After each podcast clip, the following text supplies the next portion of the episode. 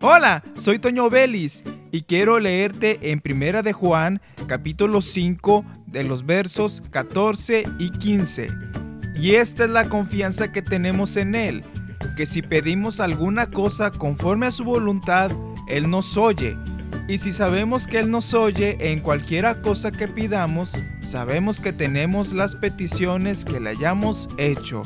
La palabra de Dios es tan bella que nos está enseñando cómo debemos de pedir.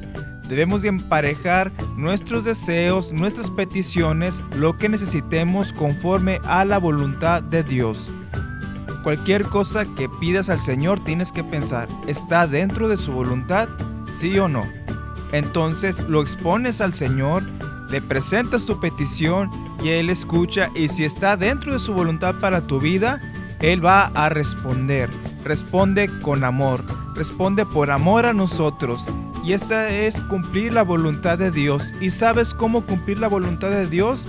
Cuando lees su palabra, cuando le sigues, y ahí vas a encontrar que tus deseos a veces no son tan importantes como los deseos que tiene Dios para tu vida. Y conoce los deseos de Dios para ti y los vas a amar y los vas a anhelar y vas a desear tenerlos para ti.